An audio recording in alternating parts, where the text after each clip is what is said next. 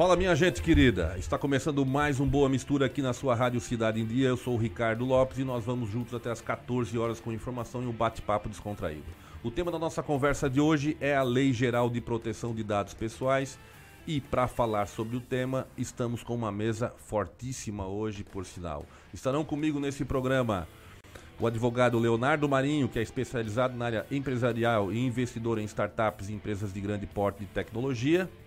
A coordenadora do curso de Ciências da Computação da Unesc, Ana Cláudia Barbosa. Uh, o empresário, sócio da empresa Dotfile Segurança Digital, que é formado em sistemas, é isso, Michael? Michael Marchiori. E no meu lado esquerdo eu tenho o Aldo Garcia, que é presidente da empresa desenvolvedora de softwares Beta Sistemas, a poderosa Beta Sistemas. Temos também aqui Vaime Júnior, sócio da empresa Showerwork, é assim que se pronuncia?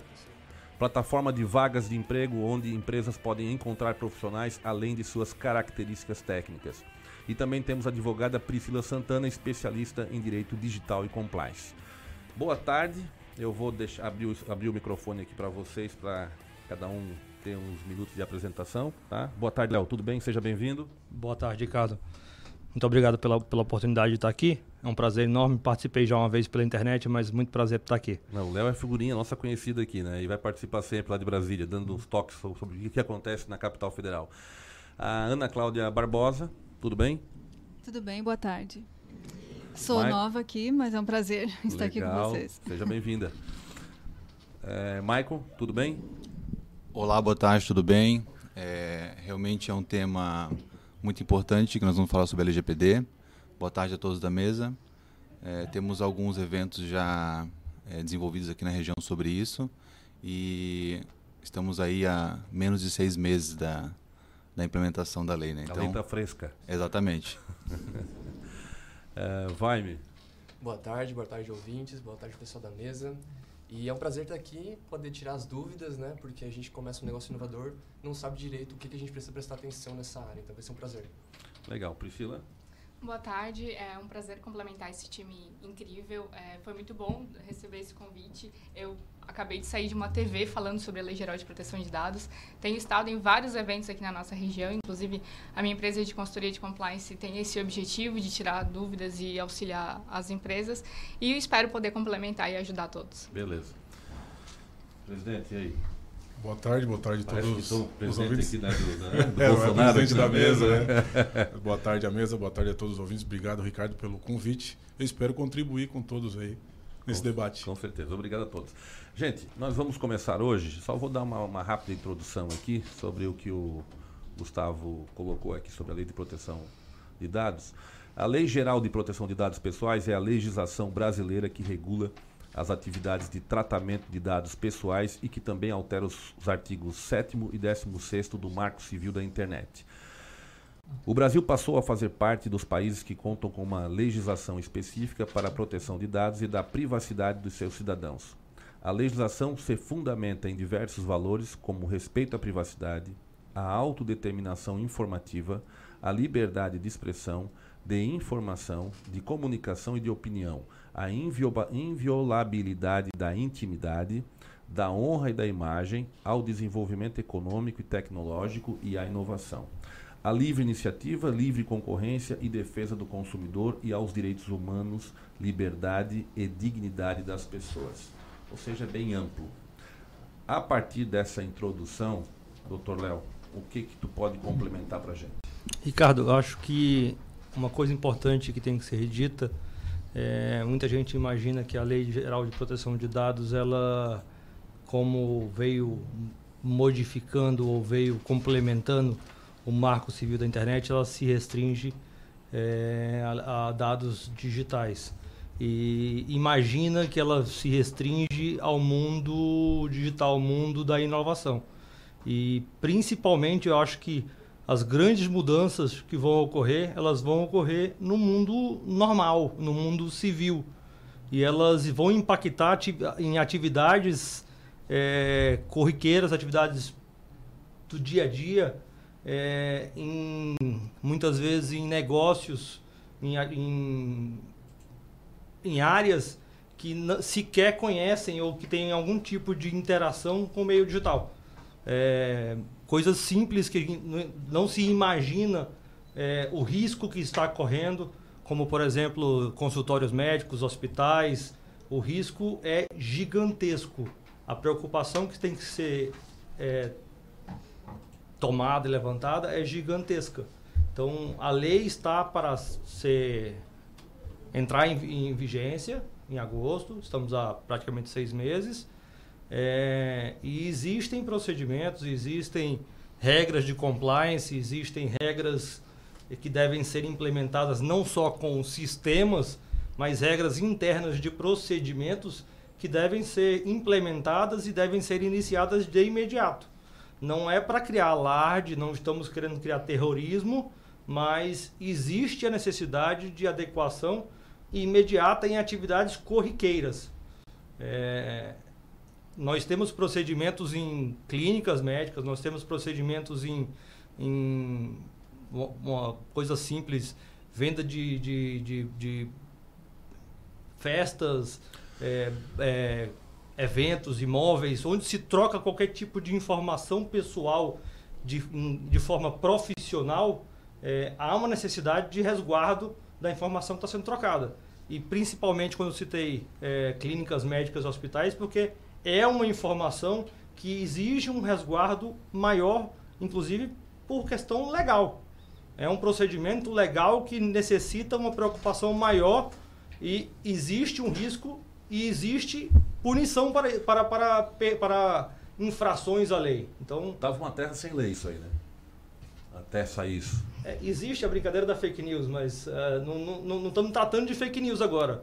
É, nós estamos tratando de vazamento de, de, Não só vazamento, vazamento é um tipo de infração, mas o vazamento de dados pessoais é, podem ser dados simples, pela simples venda de cadastro, mas podem ser dados que podem gerar prejuízos irreparáveis para pra, as pessoas, como por exemplo os dados de saúde, dados de saúde, dado racial, dado de, de é, inúmeras situações que necessitam é, resguardos que podem gerar danos irreparáveis e multas altas até 50 milhões de reais. Legal. Ricardo, só complementando o Léo, é, é, interessante a gente notar que, na verdade, a lei, ela se aplica a todos. Então, desde o açougueiro, que utiliza dados para alguma finalidade, desde que seja comercial, até as multinacionais. Então, essa lei, ela abrange a todo mundo.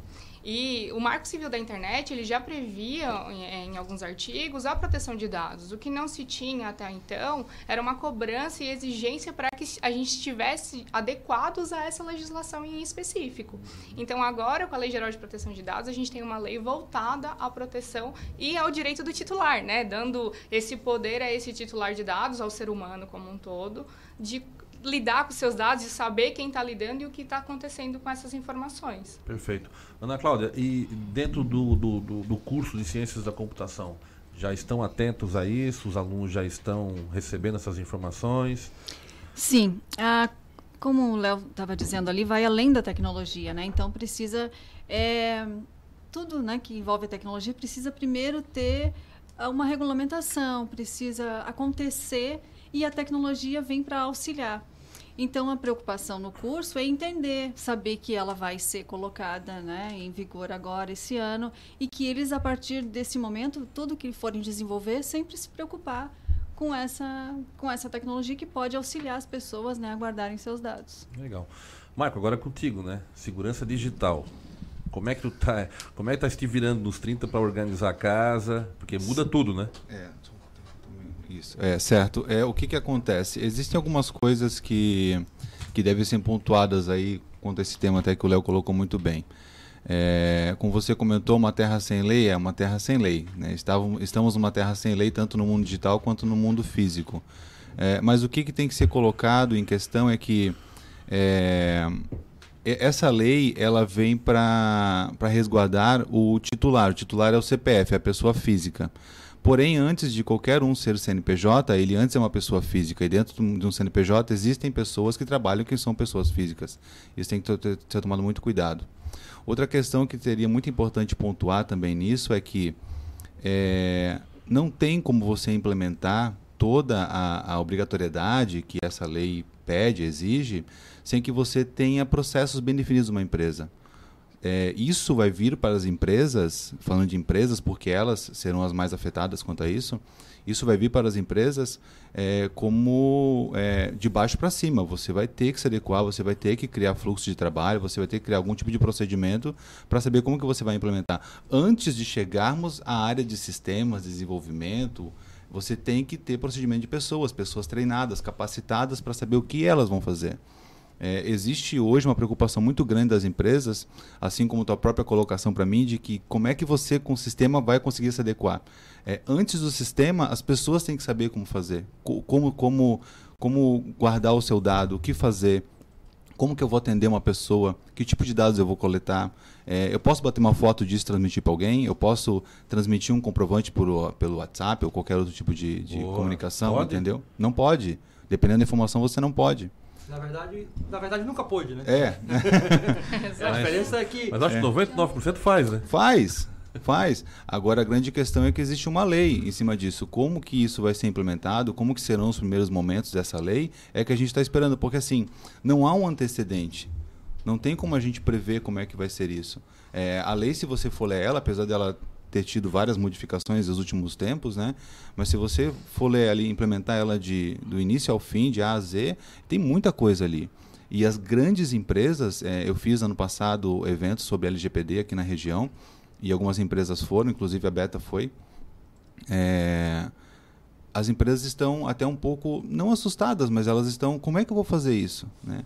Nós tivemos empresas lá que tem mais de 10 mil funcionários. O departamento de TI, ele não sabe o que fazer, porque assim, toda a responsabilidade está sendo jogada em cima do departamento de TI. É, o problema é que não é a, a, a adequação, ela, ela, talvez acabe na TI. Talvez ela acabe na TI. na TI. Exatamente. É, o sistema ele é, é. para resguardar e, e, ele é para executar as regras criadas. Exatamente. É, antes da execução tem a educação. Não tem nem como o TI desenvolver algo, implementar algo, sem saber o que fazer. Sem procedimento, exatamente. Então, é, o que, que nós estamos fazendo, respondendo a tua pergunta, Ricardo? Nós estamos é, inicialmente revendo nossos contratos, porque assim, a Dotify hoje ela fornece serviços de infraestrutura e também de sistemas. Com a parte de infraestruturas, que está ligada diretamente ao data center, nós estamos revendo os contratos é, para poder ter isso muito bem amarrado, porque eu, eu acredito que isso vai cair muito sobre os contratos que nós temos com os fornecedores e posteriormente com o nosso cliente final e a partir daí ver como é que vai ser feito toda a parte de, de sistemática. Mas procedimento tem que ter, senão não consegue. É, tu tens ainda um prazo para internamente, tu já estás trabalhando para elaborar isso? Tens um prazo para estar tá com tudo isso pronto dentro da tua empresa? A, a parte de documentação... Eu estou mais colocando uhum. na tua porque a tua é de segurança digital, Sim, sim, né? sim. A parte de documentação nós queremos estar com tudo pronto em abril, notificando os clientes com as mudanças de cláusulas contratuais. Já tem empresas avisando. Eu já acho que eu já vi algumas sim, empresas sim, avisando. Sim, sim, sim. Nós temos uma assessoria jurídica que está nos, nos ajudando a ler todos os contratos de todos os nossos fornecedores, data center, e aí refazer os nossos contratos voltado a isso para poder entregar aos, aos clientes. Legal. Vai-me. E aí? Pô. E a Shawwork? Então, a Shawwork, a gente se preocupa Vai. muito com isso, porque nós trabalhamos com recrutamento e seleção, e é muito verdade isso que eles falaram, que a principal brecha de segurança são as pessoas, né? Então, por mais que a gente faça um software super robusto, todo redondinho, por exemplo, se a gente não treinar o nosso pré-vendedor para não falar algumas determinadas informações, a gente tem uma brecha de segurança ali. Tem uma coisa que antes de passar para os dois, eu, tinha, eu sempre tive uma pergunta. E a venda de informações de dados? Isso acontece muito, né? Mas eu acho que vamos deixar para a próxima Isso rodada. Isso é um problema, né? é. Vamos deixar para a próxima rodada. Aldo, e aí? E, a tua, e, a tu, e tu lá, com, aquele, com aquela quantidade de dados que tu tens? Então, eu tenho.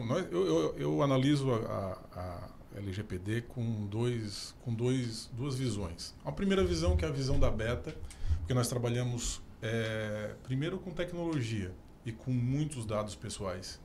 E a gente trabalha com um órgão público, que tem uma grande parcela de dados que são públicos, de fato.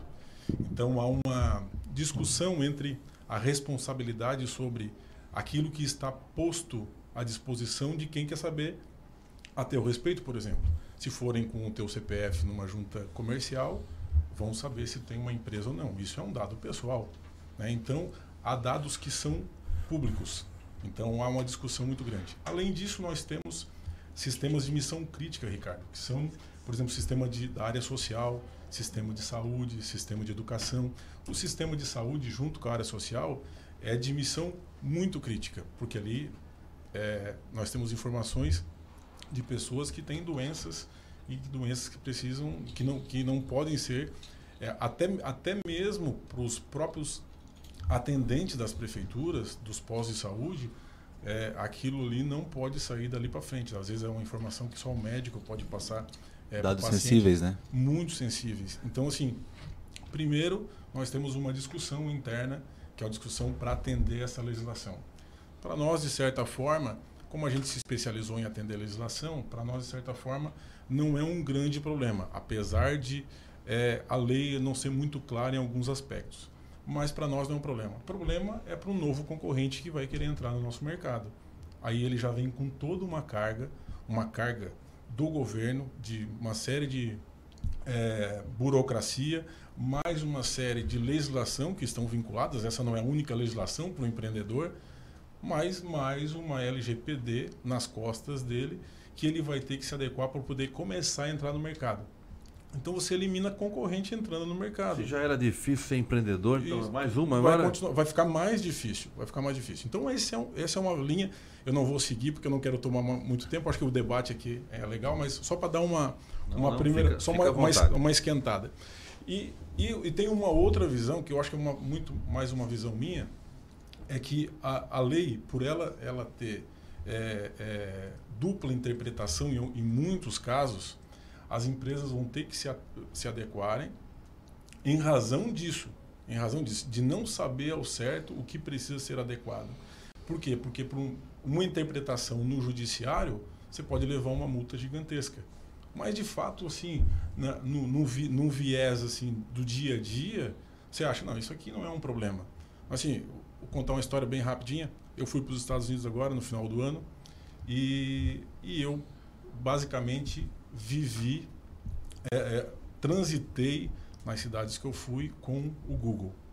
Né? Então eu colocava o lugar que eu queria e o Google diz, você vai levar 17 minutos para lá. Como é que o Google sabe que vai levar 17 minutos?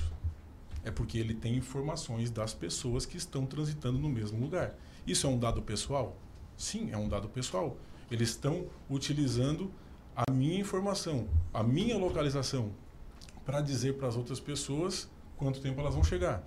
Então, Aldo, mas não estão te expondo.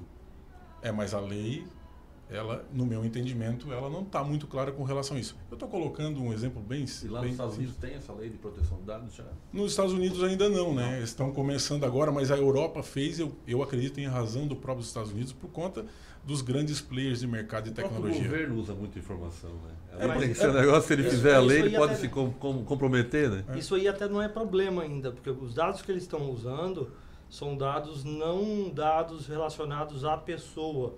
Eles são dados relacionados à movimentação, tempo de fluxo de, de, de, de trânsito. Mas no Brasil nós temos uma situação importante que impacta diretamente na pessoa e que ninguém ainda, usuário, lógico, os, os envolvidos já estão preocupados, mas o usuário não. É um exemplo simples. Você vai à farmácia comprar seu remédio. Você chega na farmácia, o preço do remédio custa 50 reais. O vendedor te pergunta: Você tem algum clube de benefício? Você tem, você é da OAB? Você tem desconto? Você tem plano de saúde? Ah, eu sou a mil. Você tem desconto? Melhor, melhor desconto que tem aqui é da mil. Ah, então coloca na minha mil, por favor. Qual é o seu número da carteirinha? Você informa o seu remédio. Para que serve aquilo ali? Para ser utilizado. O plano de saúde saber qual remédio tu comprou. Usa- olha, O plano de saúde está sabendo quais são os remédios que você comprou todos os dias. Aí vai chegar no final do ano, na hora de fazer o preço para você, na hora de renovar o seu plano para a sua empresa, e vai saber qual, é o- qual é o risco que, que aquela empresa ali, dos usuários daquela empresa, é, tem de, de ter sinistro. Ou seja, um simples desconto que você está buscando na hora de comprar o seu remédio, por informação que você deu para a farmácia, para a farmácia, porque o, opera, o controlador da informação é a farmácia, ela repassa para o plano de saúde que você comprou 40 remédios lá de. eh, usando besteira, ressaca. Eu tomei, bebi na quarta-feira. Plano de saúde, você falou para o plano de saúde, bebia. Então é bom o povo ficar, Socialmente. ficar ligado nessa questão de promoção, né? É. Ricardo, só, só para concluir, eu acho que o exemplo melhor nem é o do Google, é o exemplo da farmácia. É, eu tenho uma máxima comigo que é o seguinte: a natureza sempre acha um meio. Então você pode criar o que você quiser, a natureza sempre acha um meio. Neste caso, o que, que vai acontecer? nós utilizamos muitas coisas gratuitas hoje. E a tecnologia, quando ela começa a ficar barata, quando ela começa a ficar gratuita, aí você não controla mais ela. Então é difícil, mesmo com uma lei tão rígida como essa, barrar a tecnologia.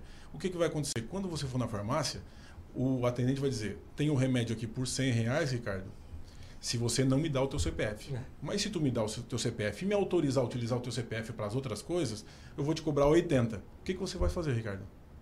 Você vai dar o CPF. E dali para frente, esquece LGPD. É. Você já autorizou utilizar o teu CPF. Vocês acreditam que vai funcionar essa LGPD? É, baseado no que está sendo conversado aqui, pela ah. complexidade, eu vou fazer essa pergunta para cada um de vocês aí. Na verdade, na verdade sim. É, eu acredito que ela vai funcionar e o exemplo que... Ela diminui, mas não... Bom, sim.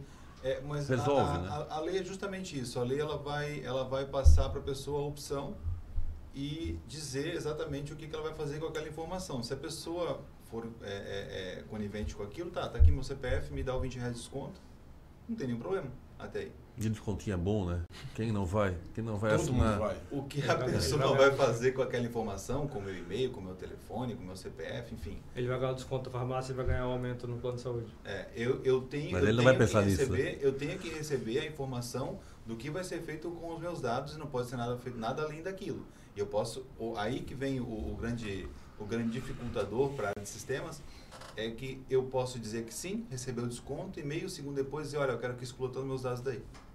Mas linkado a isso, é bom a gente pensar que, volta ao que ele falou antes, que é uma mudança cultural. Uhum. Então, a partir do momento que a população começar a identificar que sim, ela ganhou desconto na farmácia, mas ela aumentou o plano de saúde, ela vai começar a querer saber por que, que esse dado chegou aonde chegou. Ninguém mais aguenta receber ligação de ninguém, nenhum telemarketing e por isso aí a gente tem tanta legislação tentando vedar, principalmente o nosso estado, que é pioneiro nessa proibição, nessa, nesse bloqueio de ligações de telemarketing. Então, enquanto, quando a população acordar de que ela é o titular do seu dado, que ela tem o poder de exigir das empresas de da onde que foi coletadas essas informações para oferecer um produto ou um serviço, eu acredito que aí sim é que as coisas vão funcionar. Porque o titular vai exigir dessa empresa. Por que, que a Shawwork está me ligando se eu fiz um cadastro na empresa X? A gente conversa muito sobre isso. Então, se o titular começar a cobrar, eu acredito que vai ter muito mais efetividade do que se o governo ou qualquer outra instituição cobre.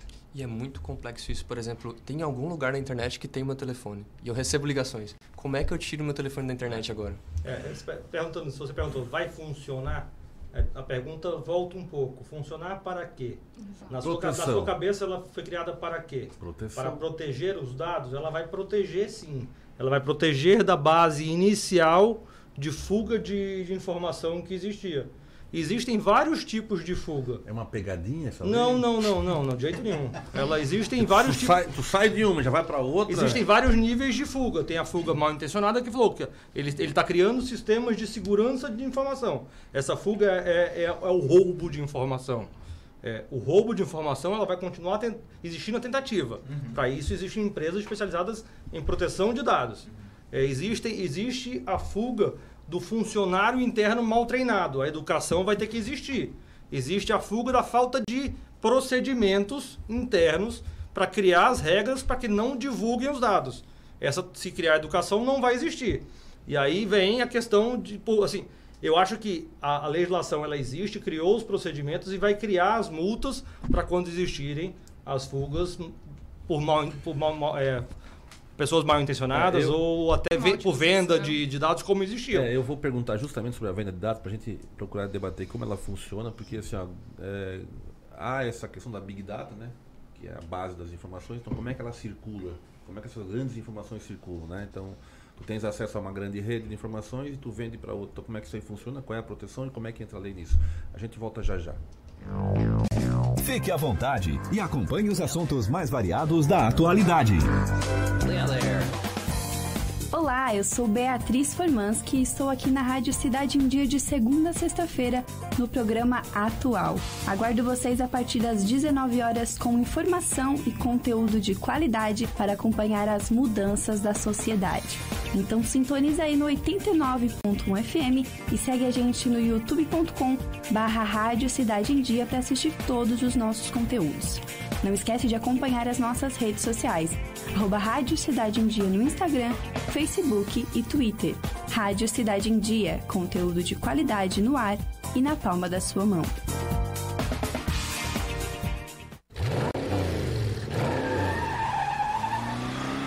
Sem a magia do cinema, isso seria só um motorista furioso. GNC Todas as sensações do cinema. ZYN 553. Rádio Cidade em Dia. Conteúdo conectado com a sua vida. A melhor forma de se evitar a dengue é combater os focos de acúmulo de água, locais propícios para a criação do mosquito transmissor da doença. Para isso, é importante não acumular águas em latas, pneus velhos, vasinhos de plantas, jarros de flores, garrafas, caixas d'água, tambores, lixeiras, entre outros. A prevenção é a única arma contra a doença. Faça sua parte e mantenha a cidade longe do mosquito da dengue. Uma campanha Grupo Catarinense de rádios. Acompanhe a Rádio Cidade em Dia nas redes sociais. Arroba Rádio Cidade em Dia. Estamos no Facebook, no Instagram, no Twitter e no YouTube. Desperte a sua empresa para o mundo digital. Com gerenciamento de redes sociais e geração de conteúdo online, a Time Marketing Digital torna o seu negócio um case de sucesso. Através de um planejamento estratégico, você conquista novos clientes e potencializa suas vendas. Não perca mais tempo. Seja Digi, seja Time. Entre em contato 48 30 45 17 17. Olá, eu sou o Fabrício Júnior e estou aqui na Rádio Cidade em Dia de segunda a sexta-feira no programa Redação Cidade. Aguardo vocês a partir das 17 horas com tudo que foi notícia na região, no Brasil e no mundo, além de comentários sobre economia, política e esporte. Então sintoniza aí no 89,1 FM e segue a gente no youtube.com barra Rádio Cidade em Dia para assistir todos os nossos conteúdos. Não esquece de acompanhar nossas redes sociais, arroba Rádio Cidade em Dia no Instagram, Facebook e Twitter. Rádio Cidade em Dia, conteúdo de qualidade no ar e na palma da sua mão. Fique à vontade e acompanhe os assuntos mais variados da atualidade.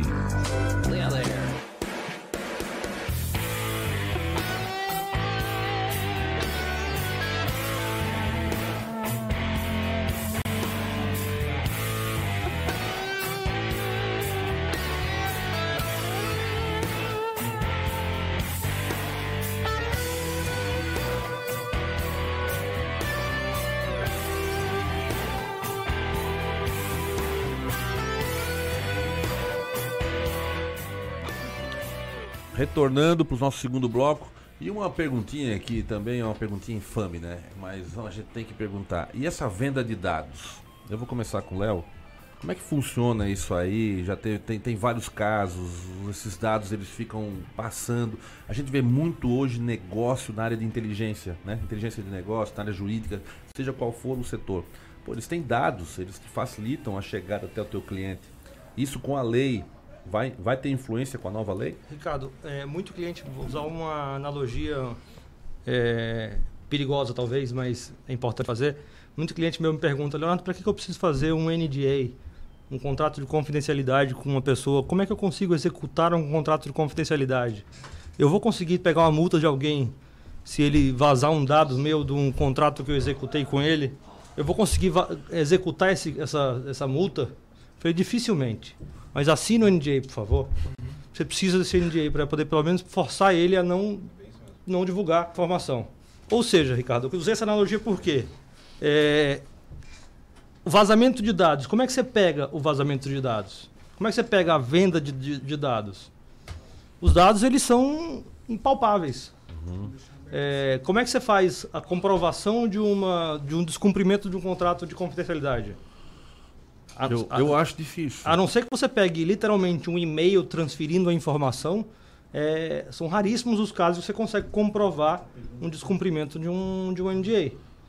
Então, se a informação não for informação realmente exclusiva das partes, que um terceiro ficou sabendo e que você tenha como comprovar que aquela informação foi criada entre as partes, só pode ser uma das duas que falou, você vai ter que tentar montar essa, essa prova, é muito difícil você provar. Então, é, os dados eles são pessoais e intransferíveis.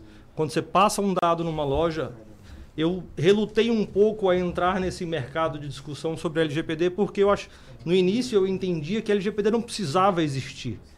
É, Lei Geral de Proteção de Dados já existe, os dados são pessoais e intransferíveis. É, não precisa existir uma lei dizendo que é proibido eu pegar uma informação sua e dar a terceiro. Não, não, não precisaria existir uma lei para isso. Os dados constantes da, da, lei são úteis, bastante úteis. Existem procedimentos incríveis dentro da, lei, da LGPD. Mas os dados, eles, essa, essa, essa, esse conhecimento da ilegalidade e os procedimentos para você executar uma, um descumprimento dessa, dessa, dessa descumprimento dessa, dessa proibição de, de transferência da informação já existiam. Ou seja, é, a venda de informação ela é ilegal, desde que não tenha sido autorizada a informação de cada uma das pessoas. Então, ela continua sendo ilegal, desde que ela não tenha sido autorizada. Ou seja, como é que você vai comprovar se ela foi dada, que quem deu essa informação para você ir buscar quem foi que pegou. Então, é uma dificuldade muito grande que tem hoje de cobrar. Eu tenho, dentro da minha carteira de startups, eu tenho uma empresa que hoje ela funciona, é uma, é startup de, de crédito, é, de refinanciamento imobiliário ela é uma correspondente bancária, se fosse no mundo anterior, analógico. É, a gente usa muita empresa de análise de crédito. Elas, elas entregam um relatório completo da empresa. Onde ele consegue isso, ela tem. A minha é Serasa. Eu contratei o Serasa. Mas existem 50. Você pode precisar na internet. Empresa de análise de crédito aparecem 50. Onde elas conseguiram essas informações, não sei. Por e isso essa, que eu escolhi e essa, eu vou usar essa, E eu vou usar essa zona vai acabar?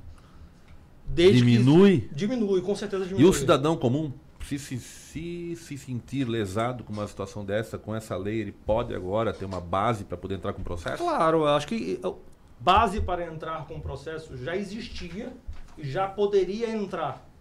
E já existem processos mesmo anteriores à lei. Só que agora existe e vai existir cada vez mais educação para isso. Então essa educa mais do que a lei, o que vai valer vai ser educação baseada, inclusive promovida pela, pela, pela entrada em vigor da lei. Com certeza vai existir, acho que uma. Legal. Priscila, quer dar um reforço? A Ana bem falou no, no, intervalo sobre as multas muito grandes que a lei aplica, né? É bom ressaltar que a lei, ela traz aí multas de 2% do faturamento anual, com um teto de 50 milhões por infração.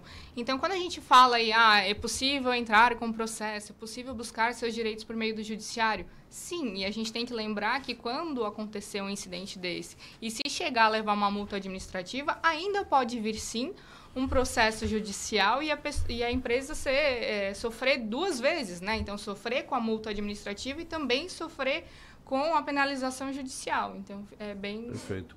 Aldo, e ali? E a Beta, que lida com muitos dados? É. Qual é a visão que vocês veem dessa situação de, de, de venda de dados, de comercialização dessas, dessas situações?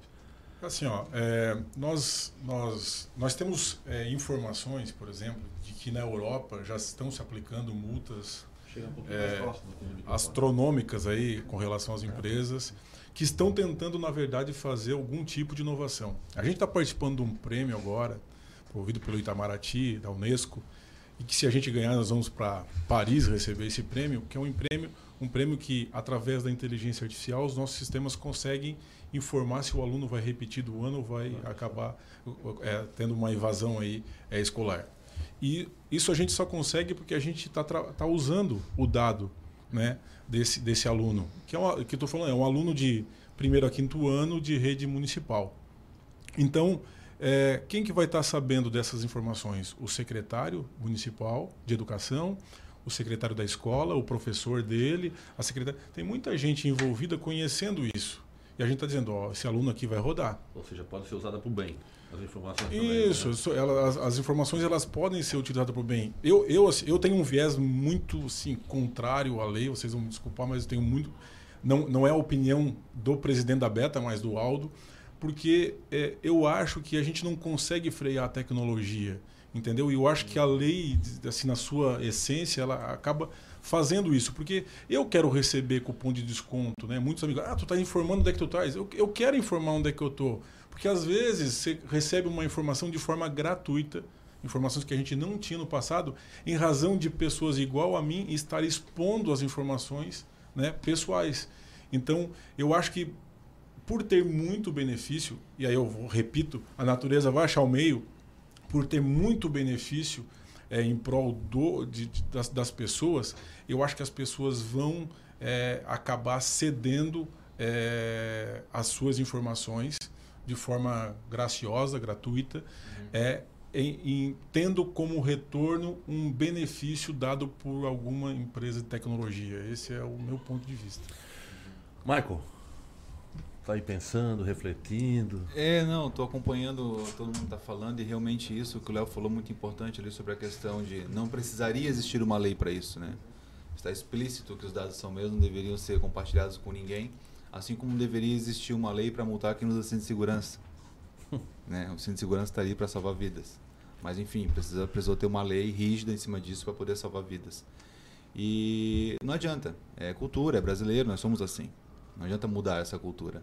É, o que adianta. a colocação do Aldo aqui foi interessante. E ela, será que ela não poda um pouquinho, já que está no ritmo tec da tecnologia? Poda, tá e eu concordo com o Aldo também no que ele, no que ele, no que ele falou, no que ele explanou. É, de qualquer forma, essa informação, esse benefício, ele continua a existir. Não quer dizer que o benefício não vai existir, ele vai existir, desde que eu seja conivente com aquilo. Eu vou dizer que eu quero que meus dados sejam expostos e eu quero receber o benefício. Não quer dizer que não vai existir. Vai existir. Ou seja, eu vou é... vender meus dados, então. Exatamente. Aceito, aceito aqui a hoje, e... hoje, hoje isso existe de uma forma... É... Como você mesmo falou, né? Uma bagunça. Não, não, ninguém me pediu nada. Ou se me pediu, eu não li. Eu só cliquei naquele accept ali e vou embora. Entende? Mas, é, mas... Já existe nota legal de São Paulo, nota legal mas... de Brasília. Uhum. Mas não parece já uma orientação para burlar a lei? Por exemplo, ó, vai aqui na farmácia, tem um desconto cara uhum. assina e é, autoriza. É antes, antes, você fazia é. isso sem saber que estavam que usando seus dados. O caso da farmácia, você não sabia para que, que era aquela informação. É, se, se, se, você pegar uma pessoa de mais idade que está acostumada a fazer esse tipo de situação, e difícil, uma promoçãozinha, é, né? isso vai ser difícil. É a, lei não, é, a, lei não, é para segurar isso, na verdade. Eu acho que a é. lei é pro grosso, né? É, é, é, para um nível é, mais empresarial para a coisa não ficar descabida, né? Eu exato, exato. o problema da lei é o seguinte: você é é, talvez seja a sua preocupação, que eu vejo também como preocupação na, na minha parte do, de, de, empresário aqui, não como advogado. É a insegurança que se tem pela repercussão que isso vai ter dentro do judiciário. Uhum. Você hoje, você tem uma situação que você não tem a lei, mas sabe que é proibido. É, hoje não precisaria da lei para alguém entrar contra você na justiça e ter, existir uma indenização. Uhum. Só que hoje uma indenização é, talvez fosse Brasília, como citado pela doutora, doutora, Brasília é expert em danos morais. 3 mil reais, 4 mil reais, 6 mil reais. A Lei Geral de Proteção de Dados, a multa é de 2% do faturamento. Do faturamento. É a multa mínima. Pega 2... Por infração. Por infração. Por infração. Pega 2% do faturamento da, da, da beta e aplica por multa por, Incomoda, ca, né? por cada infração. Uhum. E aí, interpreta isso. O que, que seria uma infração? É um vazamento ou é por cada dado vazado? É, isso, isso tem, isso tem uma, uma questão, porque pode, ser, pode ter a infração administrativa que recebe essa multa, e cada um que se sentir lesado pode é entrar isso, individualmente é contra é, o. É, por, da, é por vazamento ou por dado vazado? É, Deixa eu trazer uma realidade, Ricardo. Eu, eu, como presidente da empresa, nós temos 300 pessoas envolvidas na área de desenvolvimento, mais umas 150 pessoas na área de atendimento essas pessoas estão acostumadas a ter contato direto com o dado do cliente. Não consegue resolver um problema do cliente, às vezes, sem conseguir botar a mão no dado dele. Ou você vai fazer uma conversão, ganhamos uma licitação, vou fazer uma conversão de um cliente para outro de um sistema social. Ali tem todo o cadastro da população, tem as doenças, os remédios que, que, que as pessoas tomam, os mé o que médico. banco de dados, né? Meu, aí imagina eu como presidente da empresa, eu como presidente da empresa, ah, o faturamento da Beta é divulgado, posso falar isso, um faturamento de 100 milhões são 2 milhões por infração. Nossa. Como é que eu trabalho? Perto eu trabalho pensando em fazer a empresa crescer, em gerar emprego, ou fico me protegendo dessa lei? E a gente está falando aqui só de valores. Fora o bloqueio do banco de dados desse, desse incidente que ocorreu em específico. Já aconteceu algum caso recente que vocês tenham visto? O Brasília tem diversos, Ricardo. Todos Algo os dias assim nós Não na lei, porque a lei não passou é, não está valendo ainda, né? Mas nessa questão de, de dados que tem. Proteção de dados tem. Sem a lei. Não, tem, vou, vou te dar um exemplo. A, a WhatsApp. Quando, WhatsApp foi quando o juiz bloqueado. determina ali o fechamento. É.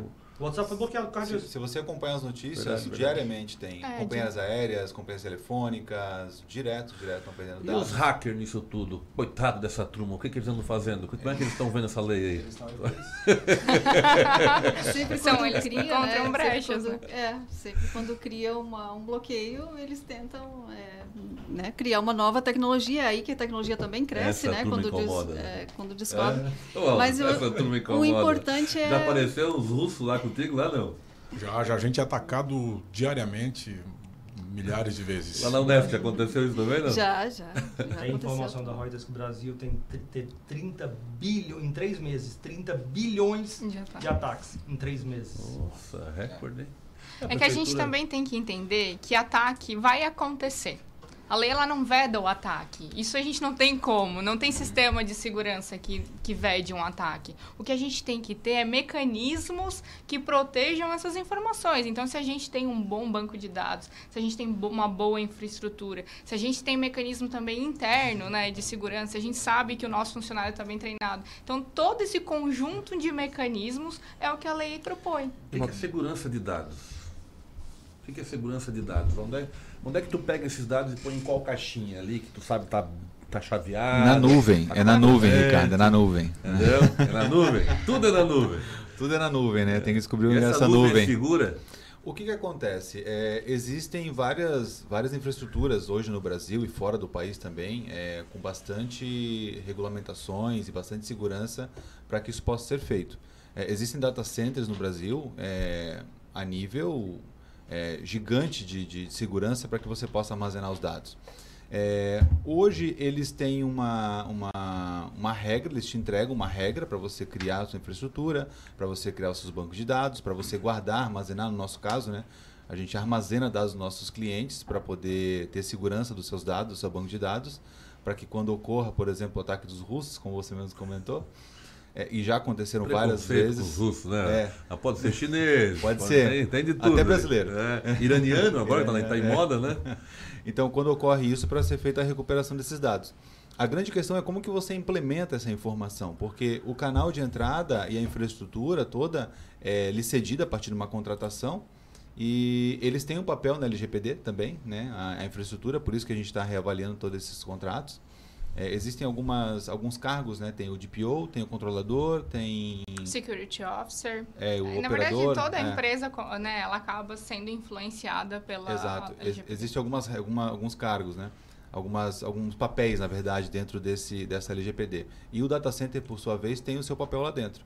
E como que você, como uma prestadora de serviço de sistemas é, ou segurança, enfim, é, na área de tecnologia em si, como que você implementa, como que você faz isso? É aí que está grande, a grande diferença. Para você conseguir colocar no local que tenha uma segurança boa, ótima, e que você consiga implementar isso de uma forma que realmente te traga segurança para você, para você não sofrer nenhum tipo de, de, de, de ação judicial e também para o teu cliente. O Michael, nessa parte de implementação que chamou a atenção de quem desenvolve, é que a gente tem que deixar mais claro o que está fazendo com os dados e dar a opção dele remover o dado de toda a base de dados da gente. Tipo, se ele querer sumir com o dado dele do sistema, ele tem que ter essa possibilidade. Quando a gente não dava muita atenção para isso, quando desenvolvia software, faz o banco de dados, fica ali com o dado para sempre e acabou. Mas Mas agora onde é que não. ficam os teus dados? O teu, da, da- empresa. Fica lá com... Não, não fica com o Michael. Tá bem guardado lá no Spotify? Mas está na nuvem também, nossos dados estão na nuvem. E uma coisa que a gente tem tentado trabalhar é trazer mais dados do mundo real para utilizar a inteligência em cima. Então a gente utiliza análise comportamental. Então não tem, a gente trabalha com inovação, então não tem um preparo para isso. O que, que a gente precisa se preocupar, né? Quando a gente trabalha com startup, ah, vamos testar no mercado. E agora, será que eu posso testar isso? Agora a gente fica com um pouco de medo de entrar no mercado, porque será que a gente vai ser multado? Então, acho que trava um pouco a inovação, mas é uma preocupação que tem que ter. né? Ô, Ana, e lá contigo, como é que, como é que funciona dentro da, da, da coordenação desses alunos da, da área de sistemas? Como é que funciona essa capacitação deles? É, antes disso, é, que foi falado, a gente também precisa dos dados, né, para estudar, para os alunos treinarem. Um big data, como tinha falado antes, eles, a gente precisa de dados reais para trabalhar, né? Então são muito muito cruzamento de informações e é necessário ter uma grande quantidade de dados para testar né, a inteligência artificial, senão não se consegue. Então a gente também precisa né, dessa quantidade de dados reais para utilizar. Então a gente tem essa dúvida, né? Como vai utilizar? Tem dados públicos né, que a gente pode pegar na internet. Ô, Ricardo, a solução que as empresas que vendem dados estão achando é trabalhar a estatística. Então, o que eles já estão se preparando é para passar comportamento. Então, passando um comportamento mais de uma população e não do indivíduo, eles têm um efeito muito parecido, né? Tem, conseguem entregar um produto muito próximo do que eles já entregam hoje.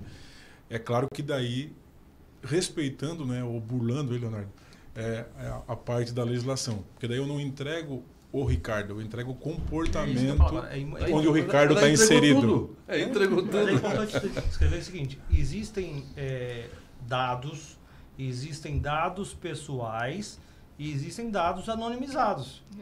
É, quando se fala que a lei protege os dados pessoais, são os dados que você consegue identificar a pessoa dona daqueles dados.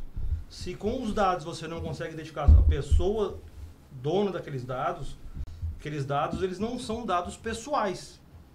Então, é, o teste não necessariamente ele, ele bloqueia todos os dados disponíveis na net, na Big Data. Os testes eles podem continuar sendo feitos. Eles só não podem divulgar dados pessoais. E quando a gente fala da lei, a gente fala das vedações, mas a gente esquece das exceções. É. E a anonimização é uma grande exceção aí é. da lei. A gente pode sim coletar esses dados para tratamento é, de forma mais ampla, para trazer e aí sim é, essas informações de forma mais ampla aí, e de ver como que é o comportamento do Ricardo, por exemplo. Então, assim, a né? gente é, é, vai remodelando depois. o que a gente já tem de modelo de negócio tradicional para entregar a solução para o cliente, porque o que a gente não pode deixar, e eu como empresário posso dizer isso também, é o nosso negócio morrer porque é. veio uma nova legislação. O que a gente tem que fazer um é reinventar. O que a gente tem que fazer, na verdade, é se reinventar. Quando a Ana falava, ó, bom, na academia a gente precisa de dados reais. Sim, mas a lei traz a exceção que na academia a gente pode utilizar esses dados. Então, quando a gente fala das vedações, claro que a gente se preocupa, porque tem, são muitas e é muita novidade para quem nunca pensou em infraestrutura e proteção de dados, mas a gente também tem que né, segurar, talvez, nessas exceções para remodelar o negócio. uma startup também, né? Não, eu tenho uma empresa de consultoria de negócios e compliance. O meu objetivo é ah, é justamente tá. esse: estar adequado à legislação e remodelar esses negócios negócios tradicionais. Perfeito, perfeito. Agora, só fugindo um pouquinho do tema aqui, a gente está falando sobre tanta coisa, Big Data, inteligência artificial, né? nós temos aqui startups da empresa, já empresas consolidadas. Para onde é que vai esse cenário? Vamos juntar aqui a lei. O Aldo colocou uma situação que a lei vem meio que não tem como segurar como é que vocês estão vendo o futuro dessa tecnologia? O que, que vem mais além? Estão falando hoje que é a inteligência artificial, mas eles falam que ela vem, mas ela já está aí, né? Se tu, tu tivesse fora, quem, para quem está ligado nesses, nesses, nesses centros de tecnologia, Vale do Silício, Portugal, que também está crescendo outros centros, a coisa já está funcionando, já chegou aqui. Como já. é que vai isso aí, gente? Tem é, mais alguma coisa? É assim, eu, eu, eu, trouxe. Teletransporte? Eu trouxe dois exemplos. Eu, eu, eu, fui de férias, eu fui de férias para os Estados Unidos, mas eu tive, no, eu, tive no, eu tive num evento da AWS, que esses dois aqui conhecem muito bem, é, que é onde a gente está hospedando aí as nossas informações na nuvem. E eu tive no principal evento da AWS, que é o Reinvent em Las Vegas, agora no final do ano. E o que, que eles colocaram assim de mais é, gritante com relação às tecnologias? Primeiro, a urgência, o senso de urgência com relação a isso. Né? Então, é, há uma necessidade muito grande de colocar isso para funcionar o mais rápido possível. E uma outra coisa que eles falaram, eles falaram muito de inteligência artificial. Então, todo mundo está apostando muito em inteligência artificial. Eu aluguei um carro, eu falo isso, está virando até um clichê já. É, eu aluguei um carro e o carro que eu aluguei ele estava com um dispositivo que mantinha ele é, dentro da faixa de, de, de, da faixa da estrada. E eu fiquei impressionado mesmo eu conhecendo essa tecnologia, sabendo que ela já existia. Mas eu aluguei o carro mais barato da, da, da, da, da lá da agência. Tu fosse é. pelo desconto? eu fui pelo, eu fui pelo desconto. Eu sou, eu sou casca. Com teus dados, eu sou casca. Eu fui pelo desconto, botei o CPF, falei para onde eu estava indo, porque eu queria, né? porque eu queria o desconto. Eu gosto mesmo de Já desconto. está com os dados na rede. É, eu, tá eu, sou, eu sou povão, né? E aí eles me, colocaram um carro, e o que, que me surpreendeu? O carro mais, que não é um carro tão simples assim nos Estados Unidos, o Elantra da, da Hyundai, é não é um carro tão simples para nós, mas lá era o mais barato que tinha, e ele já veio com esse dispositivo. Eu me, eu me impressionei por ter o dispositivo no carro, me impressionei é, é, por ter um dispositivo desse, não, eu me, eu, eu me admirei porque esse dispositivo estava num carro que era o mais barato. Então é o seguinte, quando a tecnologia ela alcança, ela tem esse alcance, aí ela é incontrolável. Então, esquece, é aquilo que eu falo, a natureza acha um meio. Então, a partir do momento que você começa a deixar a tecnologia barata, água é uma tecnologia barata hoje. Né? No passado era complexo, água tratada, né? Hoje a gente nem percebe ela. Então a gente não vai perceber, a gente já vai alugar carro no um futuro muito próximo, já com o dispositivo, considerando que já tem igual um ar-condicionado. Então isso não tem como frear. Aí então o senso de urgência. Hoje no Brasil, o que limita um pouco essa evolução é a conectividade. Chegando o 5G e, se tornando mais popular, a velocidade de transição desses dados. Aí, Explica o que que é o 5G pro nosso. aí eu acho que o não vai conseguir explicar um pouco melhor. Mas é uma criptografia, uma forma de navegação de dados, por exemplo, a TV digital. Fala em língua não alienígena. Então, vamos lá. Por vamos exemplo, falar aqui no terráqueo. O, o sinal São analógico- cinco pistas na estrada, ao invés de quatro. ficar- Por exemplo, tem o sinal analógico da TV e tem o sinal digital, que é uma forma de transmissão de dados mais rápida. Então, hoje as nossas antenas brasileiras não estão preparadas para essa forma de transmissão. Mas, a não- part- mas tem equipamento então? Tem, fora. Equipamento Por isso que tem. nos Estados Unidos consegue fazer essas coisas tão, tão bem. Por que, que nos Estados Unidos tudo se consegue fazer, né, Léo? Porque não tem LGPD, eu acho. Polêmica. Eu acho necessário, né, criar, né, ter alguma forma da gente discutir isso, né? É importante a gente estar discutindo nesse momento, ah, pra, porque estava muito bagunçado, né? Os nossos dados estavam tudo que é lugar, é ótimo. Eu gosto de navegar na internet e já ser mais pessoal ali a minha navegação, de já me oferecer produtos que eu já estou acostumada, de, de locais, né? Eu acho isso um conforto. Mas é claro que também tem o abuso, né? A gente está sempre oferecendo, né, recebendo ligações, produtos que tu não quer, é, pop-ups, aquelas telinhas que vem na tua frente ali que tu não tá afim. Marketing Então, dire- direcionado. Marketing, direc- é, isso é ruim. Então, eu acho que a grande vantagem é poder excluir, né? Isso é legal. E a gente está discutindo sobre isso. Porque até então a gente também não falava com nossos alunos sobre isso, né? De proteger os dados e que eles têm que estar atentos a isso. Então, agora é o momento da gente trazer essas discussões para a universidade. Estão pensando também. em colocar uma cadeira específica para isso? Não, específica não. É um pouquinho em cada uma da- das que trabalham com desenvolvimento. Acho que isso é mais, mais, mais eficiente. E é muito gostoso conversar com os acadêmicos. Eu já tive a oportunidade de estar lá no curso conversando com alguns e ver o espanto deles que o trabalho que eles estão desenvolvendo tem ligação com, por exemplo, o meu trabalho, direito, o trabalho do é. Léo e todos, todo o nosso, né? Então, assim, eles ficam muito espantados quando a gente vai falar de proteção de dados, falar sobre o marco civil da internet também, e eles eh, verem que, na verdade, eles têm também que tomar cuidado. Eh, eu já fui desenvolvedora e aí a gente chegava, às vezes, a desenvolver alguma coisa e, e disponibilizava para um amigo ou outro testar, e eles, não, às vezes, a gente não tem noção, né, aonde o nosso trabalho pode parar. É, e o futuro, eu acho que tem muito a ver com isso, da integração das, das áreas, né? de todas as áreas estarem interligadas. É muito importante né? ter cada, cada visão, cada área que está desenvolvendo, né? o direito com a informática, a medicina né? com a informática sempre foi muito... É muito importante essas ligações, então acho que isso também é o futuro, Tá né? Essa mais forte, né? Mais forte. De negócio, é. de direito, né? Então isso muda bastante o processo todo? perfil. Muito importante. A gente é, numa época a gente estava muito na máquina, né? E agora está voltando a se Ainda discutir tá da humanização. A gente tá- fica sem um aparelhinho, né? É impossível. ali, é food, é Mas aí food. se começa de novo a discutir, né? Sobre a importância, né? De um abraço, a importância de discutir, a Daqui a importância. pouco vem um abracinho, tem um emoji ali, né? Mas, Vamos pa- parar um pouquinho? Mas já já está se começando a discutir mais sobre a, Legal. a A gente vai para os humanização. comerciais e a gente volta já já.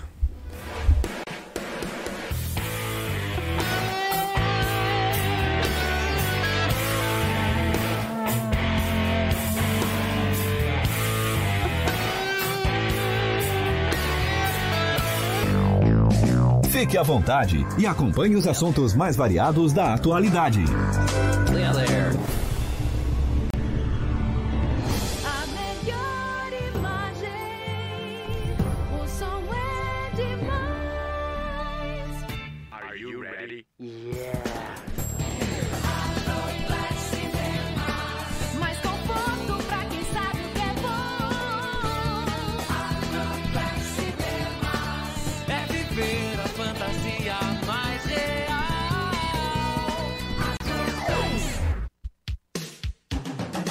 Rádio Cidade em Dia, 89,1 FM. Conteúdo conectado com a sua vida.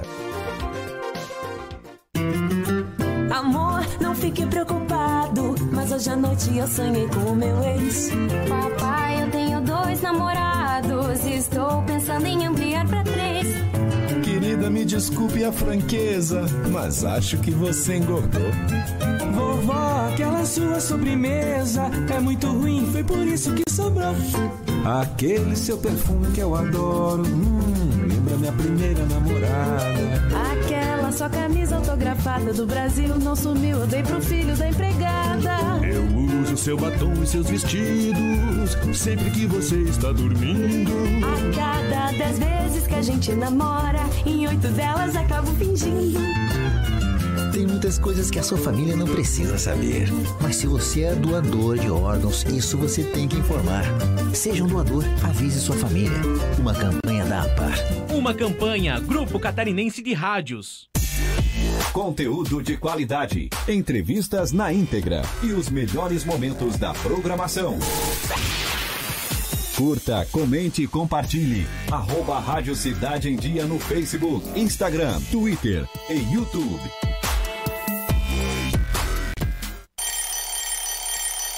Desperte a sua empresa para o mundo digital.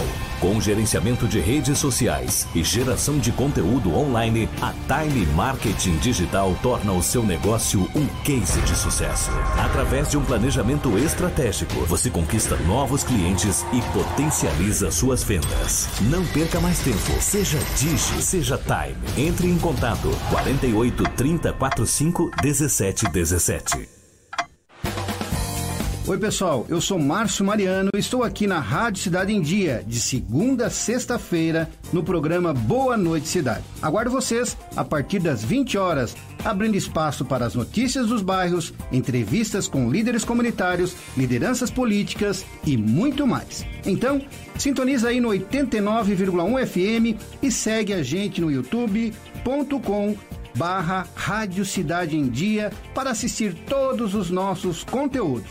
Não esquece de acompanhar nossas redes sociais, arroba Rádio Cidade em Dia no Instagram, Facebook e Twitter. Rádio Cidade em Dia, conteúdo de qualidade no ar e na palma de sua mão. Fique à vontade e acompanhe os assuntos mais variados da atualidade.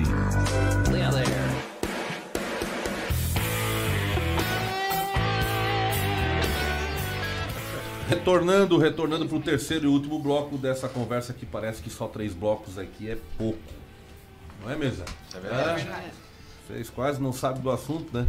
Mas assim, ó, uma a gente a gente acabou no meio da conversa aqui descobrindo que lá nos Estados Unidos ainda a lei não existe, né? Ela não foi feita, não existe, né? E na Europa, como é que é? Vou perguntar para os dois advogados da mesa como é que funciona primeiro as damas, né, Léo? Então, a assim, GDPR ela entrou em vigor dia 25 de maio E de qual é o 2018. comparativo que a gente pode Uhum. falar, fazer com E a nossa lei aqui, ela foi baseada no regulamento europeu. Né, como o nosso presidente aqui bem falou, é, já, tá, já tem multa, já está sendo aplicado. E muito do cenário do que tem acontecido lá, nós aqui temos utilizado como exemplo para tratar como que tem sido essas informações, como que tem sido essa adequação, quais dificuldades tem, tem se tido né, nesse período.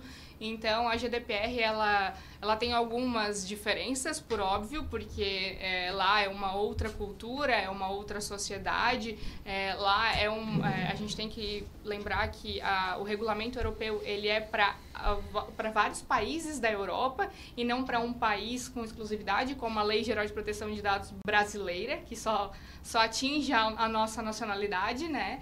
Então, o regulamento europeu ele tem toda uma abrangência de diversos eh, países da Europa. E ela vem sendo aplicada com algumas eh, diferenças em relação mesmo à cultura daquela região. Legal. Léo. É, Portugal, é, tô fazendo mestrado, terminando o mestrado em Portugal agora. É, e aí lá, assim, quando a gente começa a estudar a legislação, principalmente em Portugal que estava tendo essa dificuldade, é, muitas, muitas é, regulamentos ou legislações lá, eles têm essa dificuldade de adequação. Como ela falou, as leis são criadas, o regulamento, a GDPR, ela foi criada para abarcar vários países, todos os países membros da, da comunidade. Ou seja, muitos desses países, eles não fazem parte da civil law, eles fazem parte da common law, como é os Estados Unidos, que não tem a legislação, ele não, ele não é gerenciado por leis, ele tem a Constituição e é gerenciado mais pelos costumes e, e pela analogia dos julgamentos que já, já ocorreram. Ou seja, é mais regulado pelo costume e pelas regras da sociedade do que por leis é, formais. Ou seja, é, a de lá ela teve que ser criada de, de forma a se adequar a todos esses países que têm seus regulamentos diferentes. Aqui não, foi mais fácil, e até por mania de brasileiro, tudo é copiado, até porque você não. Não criar, criar do zero você vai ter mais dificuldade, muito mais adequações. Copiou de lá, lógico, com, com as boas experiências que lá já teve. E até usando o que o nosso presidente falou, Portugal realmente, tem, tem lá o Web Summit agora, Portugal realmente já está muito à frente, lógico, não em desenvolvimento, mas em cultura de desenvolvimento do que o Brasil. Quando eu falo não em desenvolvimento, quando eu falo desenvolvimento de tecnologia, de, de, de, de startups em si, mas em cultura por quê? Porque Portugal tem um tamanho populacional ínfimo perto do Brasil, né? Então, é, quando eu estive por lá agora, é, lá se respira desenvolvimento, se respira inovação apesar de ser um, um, uma população mais e tocando idosa. Em, tocando em Portugal, não parece que, como eu, eu, tive contato ano passado com duas startups portuguesas com soluções simples, sabe? Parece que o Vale do Silício ela tem soluções que ela, parece que elas não são, parece que é, como é que eu vou explicar? Parece que Portugal tem soluções práticas para cá e o Vale do Silício está num outro estágio. Como é que vocês vê essa comparação do Vale do Silício e Portugal? Dando exemplo Portugal, mas se tiver um outro outros países aqui, por favor, a mesa está aberta. Ricardo, o que eu vejo a diferença é simples. É, vale do Silício cria soluções globais, soluções de valor agregado. É, essa comparação que eu faço muitas vezes brincando com Brasília. É, Brasília você tem startups que estão brigando para sobreviver, brigando para poder receber um aporte de 100, 200, 300 mil reais. São Paulo tem startups brigando, recebendo aporte de 200 milhões, milhões de dólares. Está compreendido. Como foi acreditas. Tá então, é, talvez uma startup que tenha, é, que tenha soluções, é, como você falou agora, práticas da, da, do dia a dia, ela não chega a valer 200 milhões de dólares, uhum. como são muitas vezes as, as startups criadas para ter uma solução global. Legal. Aldo, quer complementar isso aí? Tu que viaja o mundo. É, eu, vou trazer uma. uma, uma vou, vou, fazer um comparativo com o Brasil. O governo agora. O, o governo já vem é, é, é, colocando à disposição da população alguns serviços já é, de, de ordem tecnológica há algum tempo. E esse governo novo, federal agora, lançou é, o ano passado um pouco mais de 300 serviços disponíveis para a população, que é basicamente o que a gente faz. Hoje é, nós, é, nós, oferece, nós temos o nosso sistema na Prefeitura de Criciúma, por exemplo, e com algumas poucas informações suas você consegue usufruir de serviços oferecidos para a Prefeitura, ou seja, na comodidade de casa você faz contato, né, faz uma, uma trabalha a relação do, do, do, da Prefeitura de Criciúma na comodidade de casa, sem precisar ir no município. Então tem essa, essa necessidade. É uma necessidade de Brasil.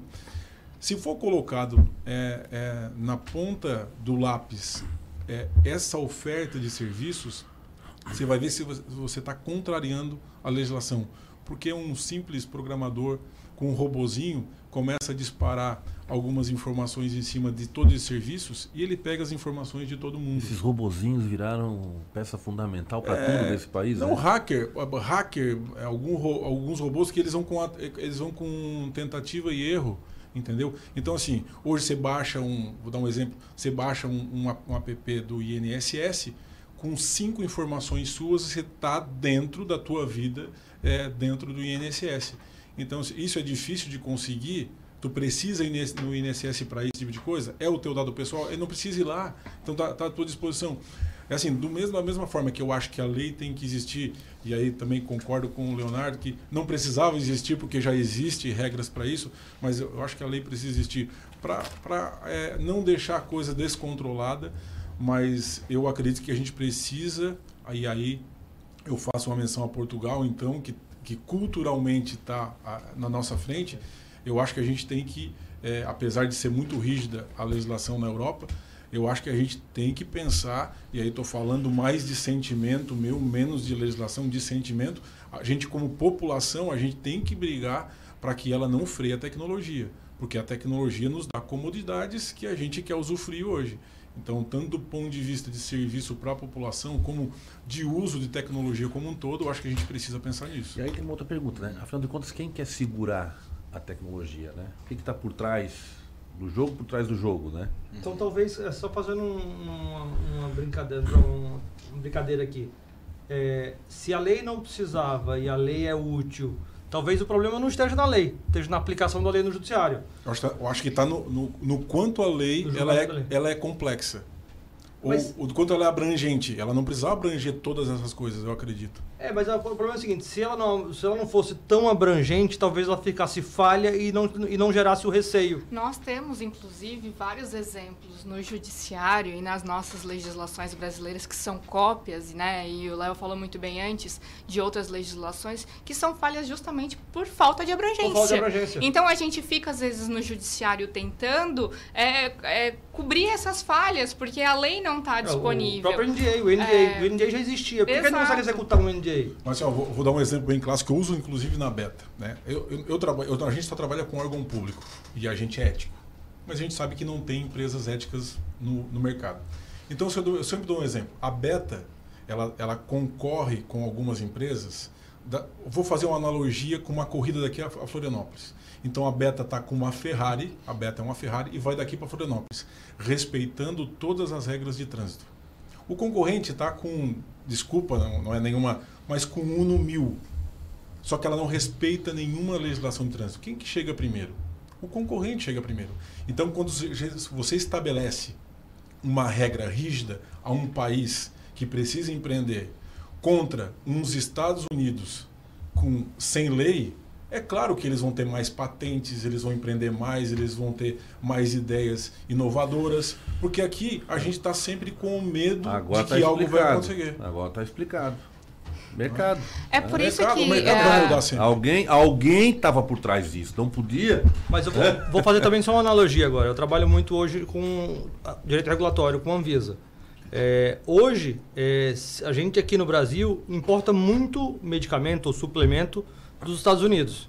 É, hoje no Brasil, a gente tem mania, assim, brasileiro em si, tem mania de desmerecer o, o regulatório, os órgãos brasileiros. O Brasil hoje é reconhecido mundialmente, a Anvisa é reconhecido mundialmente como um órgão de qualidade. É, os Estados Unidos é conhecido mundialmente como o berço de todos os melhores produtos do mundo. Só que brasileiro vive comprando produto nos Estados Unidos que não tem regulamentação nenhuma e que inclusive está autorizado a vender dizendo o seguinte: este produto não foi aprovado pelo FDA. E o brasileiro Ou seja, compra. Esse produto não foi testado e visto se é seguro para ser tomado. Porque lá você, se simplesmente disser que não foi testado, se, tá, se esse produto não passou pelo FDA, você tá, pode, pode vender. Ou seja, é, lá ele assim, tá liberado. Agora, tá liberado significa que é seguro e é bom ser tomado? E é legal. Eu prefiro tomar o brasileiro, que é, talvez seja bem mais caro, mas que foi testado por uma regra muito rígida e o produto é um baita de um produto. Desde que seja seguido sem corrupção, desde que seja seguido. Eu acho que são sem... exemplos e exemplos. Né? Exemplos é, e exemplos. Um outro exemplo que eu trago também, fugindo um pouco da parte tecnológica, mas é o ponto que eu quero colocar é o seguinte: eu tive em San Diego, por exemplo. Aí você vai, quem for em San Diego, conhece San Diego, você vê ali, você vai para a beira da praia e olha para as montanhas que tem em San Diego. E elas são tapadas de casas. Todo mundo mora numa montanha em San Diego. Aí eu tive agora em Garopaba, né, você vai a Florianópolis, o que, que tem os nossos morros? Tem só vegetação. Ou seja. É um pouquinho de favela. É um pouquinho de favela. É, mas é, é esse, esse é, assim, é a nossa rigidez com, rela, com relação ao que a gente acredita que é certo, mas a gente tem que saber que quando a gente faz isso, a gente inibe algumas coisas. É legal a gente amarrar o que o Léo falou, os exemplos que têm sido dados na mesa, com o que a gente falou antes e que o Michael trouxe antes, é, com a questão de cultura. Se a gente tivesse uma cultura bem estruturada, se nós fôssemos todos éticos e, e, trabalhássemos com adequação, se nós todos tivéssemos isso desde a origem, nós não precisaríamos de uma lei regulatória. Nós não precisaríamos reforçar o que já existe. A gente não precisaria de uma lei multando aí com base em 2% do faturamento anual, que é muita coisa. Então, vai muito da nossa cultura populacional também. E como é que você chegou nesse 2%? Não, não teve articulação para é o vento. Na Europa, a base da lei é 4% do faturamento anual. Então, o que se ah, bom, fez então aqui foi. Foi, metade, foi acharam, feito tipo assim: tá, nós vamos É. discutir. É um desconto. A lei ela ficou em discussão por 10 anos. Né? A gente tem que também lembrar desse, desse ponto. Então, ela ficou 10 anos passando Senado e, e, e Câmara. leis, né? é, e, e foi juntando aí vários projetos para se chegar no objetivo que Câmara, nós temos hoje. No, no Congresso.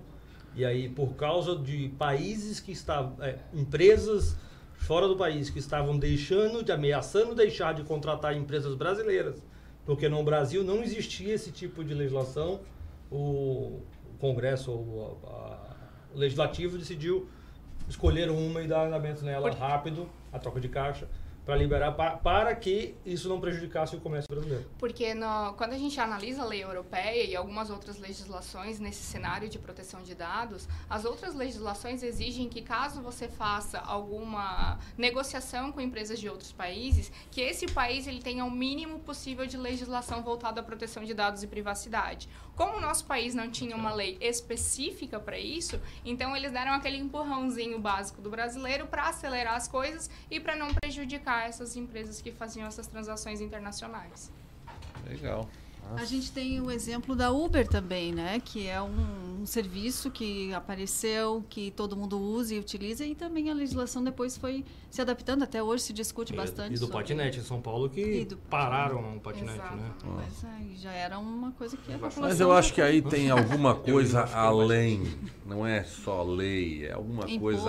além. Tem imposto, interesse, tem voto, né? Tem que pensar Uber, é táxi, né? Então tem uma série de situações aí que a gente não faz Tem uma nem questão ideia. econômica envolvida, eu acredito, né? É, principalmente na Europa, quando a Europa olha para as empresas mais valiosas do mundo e elas estão nos Estados Unidos, né? Então, é, eu acho que a lei, por ter sido criada lá, foi muito mais por uma proteção disso, porque eles precisam se reinventar. Então, tem uma convergência de, de um monte de dinheiro do mundo inteiro indo para os Estados Unidos, que já não utiliza muito mais matéria-prima, que já compra tudo de fora e traz para dentro do, do- do país um dinheiro limpo que sai através de tecnologia. Então, eles estão levando as- as- os melhores profissionais do mundo para lá. É, as empresas que estão lá são, são as mais valiosas e uma grande parte dessas empresas elas trabalham com dados pessoais. né? Eu acho que é muito mais uma proteção e volto a falar é uma é um é, um, é uma questão mercadológica. É, tem uma pergunta aqui que tu já respondeu. Se terá alguma redução do desenvolvimento tecnológico por conta da nova lei? Mas assim, quais são as sanções previstas para quem descumprir a lei? Existem ah, basicamente A duas, multa- né? A multa e o bloqueio do, do banco de dados. Tá. Em geral, são essas duas. Eu acredito que eu acredito que com a implementação da lei agora em agosto é é uma opinião minha, tá? Eu não eu não creio que vai ser é, vão sair aplicando multas. Tem é, advertência também, quando sanções. É, exatamente. também, Ricardo, Porque assim, é, se, se, se são coloca, se coloca muito, muito, muito espanto, muito medo em cima da lei, né? Parece, não, vem um bicho aí, pessoal, se preparem, comecem a correr porque ele vai pegar vocês. É, eu acredito que se a empresa ela conseguir provar que ela está se adequando, que ela está tentando, que ela está fazendo, é, tudo isso vai ser ponderado. Até porque não existe ainda uma, um legado, não existe uma história sobre isso, né? Se a gente estudar e verificar como que as outras agências de proteção de dados, né, elas atuam em, nos outros países, a gente tem em projeto, Uhum. a gente ainda não tem ela formada aqui Sim. no nosso país, mas se a gente vê a atuação das outras, o objetivo dela não é multar. Uhum. O objetivo dela é mudar a cultura, o Exato. objetivo dela é fomentar a proteção de dados e privacidade. Uhum. Então, é, eu corro- corroboro com essa informação, com essa, com essa opinião. Ela não vai sair multando. Uhum. Mas a gente também não pode deixar para querer se adequar em agosto, porque, assim, me Uhum. desculpe, se você não começou um projeto de adequação ainda, você está mais do que atrasado. Mas Exato. e- Porque dependendo do tamanho da sua empresa, é impossível fazer adequação a tempo. É, o que é importante é, frisar nisso é que assim, a lei ela traz coisas boas. Ela não é coisa, não, não, não tem só coisas ruins, né? Nós como CNPJ, como empresa, acabamos olhando com um olho que, ah, isso vai me atrapalhar meus negócios, né? Isso não significa também que você está descumprindo a lei hoje. Exatamente. Exatamente. Então, é, então existe a questão que a lei ela vem proteger o cidadão. A lei ela vem é, colaborar com o mercado na Europa para a gente conseguir é, se- seguindo fazendo negócios com eles e ela vem justamente para regular tudo isso. Então ela traz coisas boas. O importante é a gente é, querer se adequar, estar com vontade de se adequar. É, existem empresas é, grandes, né, que que tem um número gigantesco de funcionários e processos que nem sequer estão se mexendo com isso. E justamente como você falou com, com muita, muita sabedoria, é, você está mais que atrasado, porque assim, isso foi feito lá em agosto de 2018. Você teve dois anos para começar a se adequar e nada foi feito. Então, é, realmente vai ser um problema muito grave quando isso acontecer. É, vai ter muito brasileiro da área tecnológica também que vai deixar para vai deixar para última hora para resolver esse negócio da lei. O que, que pode acontecer com eles? Advertência, multa. A gente tem diversas sanções, né? Mas a gente sem uma NPD formada, a gente não tem como responder essa O pergunta. judiciário vai ter que ser flexível, vocês acham? Eu Com acho certeza que vai não. ter. Totalmente convergente. Desculpa, pessoal. Desculpa, mas- eu tô. Eu, eu- assim, ó, isso, isso me afeta diretamente porque a minha cultura não é uma cultura de, de brasileiro, sinceramente. E, e assim, pensa, pensa numa, na, na Beta. Vou pensar na empresa. A Beta tem um sistema de saúde na, na, na- na prefeitura aqui de Cocal do Sul, certo? E aí, é, lá o atendente deixou vazar para um, pra uma, pra um, pra um parente que, que o Ricardo teve lá é, consultando um especialista por conta de um problema de pressão, certo? E aí tu soube disso.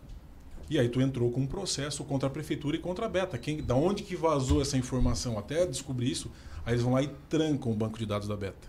Aí a gente não consegue mais atender ninguém na área de saúde.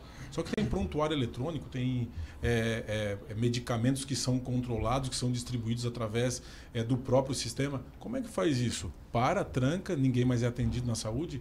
Então tem, tem, algo, tem, tem coisas que são inviáveis dentro desse, desse projeto todo aí e que, de certa forma, eles vão ter que se adequar. Assim, nós vamos fazer uma lei mais ou menos de faz de conta por enquanto e depois a gente vai começando É, a se o problema adaptar. é que eles vão ter que, mas não vão ser. Exato. É, é, esse é o problema. É, hoje a gente tem um problema maior, eu vejo, não de adequação, eu vejo de educação. É, educação das pessoas, dos funcionários da prefeitura, como um exemplo, e educação do usuário. Porque acho que o problema do Brasil hoje, um dos problemas do Brasil hoje, é, ele está na educação do usuário. É, o Brasil, hoje eu dou um exemplo simples, eu trabalhei durante cinco anos num escritório de advocacia de São Paulo, que na época, época era o maior do país, tinha 1.100 advogados. Esse escritório ganhou um prêmio em Harvard, é, que o- algumas pessoas do prêmio, foi, ele foi levado pela IBM, porque a IBM não acreditava no, no que estava acontecendo. É, o judiciário americano tem 330 mil processos ativos. Repito, o judiciário americano, Estados Unidos inteiro, tem 330 mil processos ativos. Esse único escritório de São Paulo tinha 550 mil processos ativos. Ou seja, um único escritório de advocacia do Brasil tinha quase duas vezes o volume de processos ativos do que o judiciário americano inteiro. Ou seja, o brasileiro entra na justiça por tudo.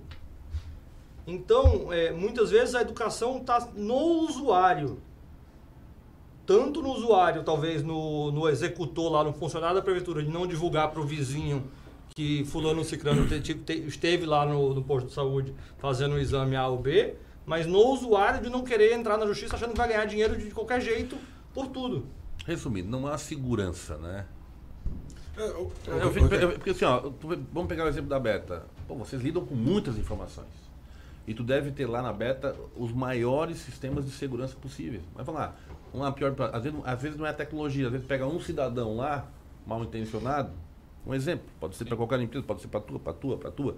E o cara larga uma coisa, quem vai pagar o pato é a Beta. É que assim, acho que a, A Beta ou a É que assim, as, as pessoas precisam é, é, cair numa realidade bastante simples. Primeiro é o seguinte, a interação é, diária nossa com é, os grandes players de tecnologia do mercado é assim, é, é constante. Então, É natural e constante. é, tu vai tu acessa mais o teu Instagram do que vai é, no parque aqui no, no- na Praça do Congresso. Tu fala mais com as pessoas pelo WhatsApp do que no dia a dia conversando é, pessoalmente. Você usa o Facebook, usa o Google, usa o Snapchat, usa o Twitter, usa uma série de ferramentas do teu dia a dia, ferramentas inclusive para a tua própria empresa de negócio. Então você está no dia a dia disso. Só que a gente não paga nada por isso, gente. E isso é esse- por trás dessas tecnologias existem empresas que pagam funcionários, né? Muitos funcionários caros que precisam de frutinha durante é, o intervalo, puffs, né? videogame, cachorro, chopp, eh, bicicleta, é, é, é, abastecimento elétrico dos carros. Gente, tem uma parafernália por trás disso muito grande. Tem que funcionar, é mercadológico, isso tem que funcionar. Então eles precisam de, de algum lugar. Se eles não puderem uti- utilizar é, é, os dados para venderem para as empresas, eles vão nos cobrar tudo isso. Então nós vamos começar a pagar pelo, pelo WhatsApp, nós vamos começar a pagar pelo Instagram, pelo Twitter.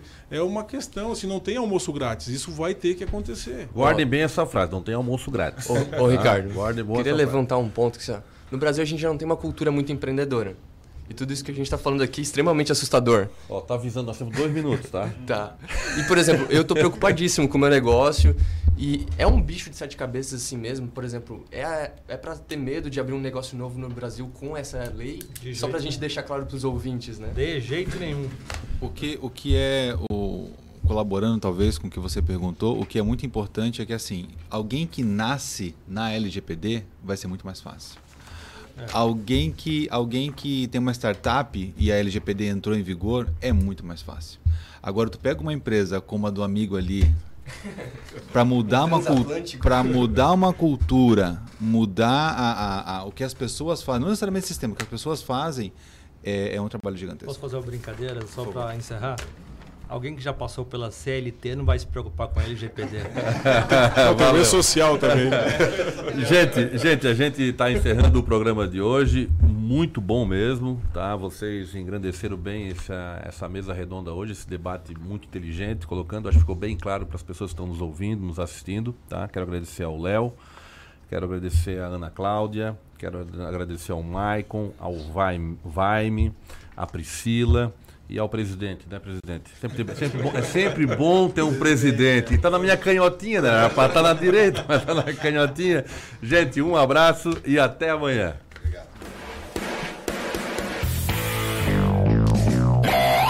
Chegamos ao fim. Mas os assuntos mais comentados você já está sabendo. Aqui você também é nosso convidado especial. A partir do meio-dia e meia, misture-se.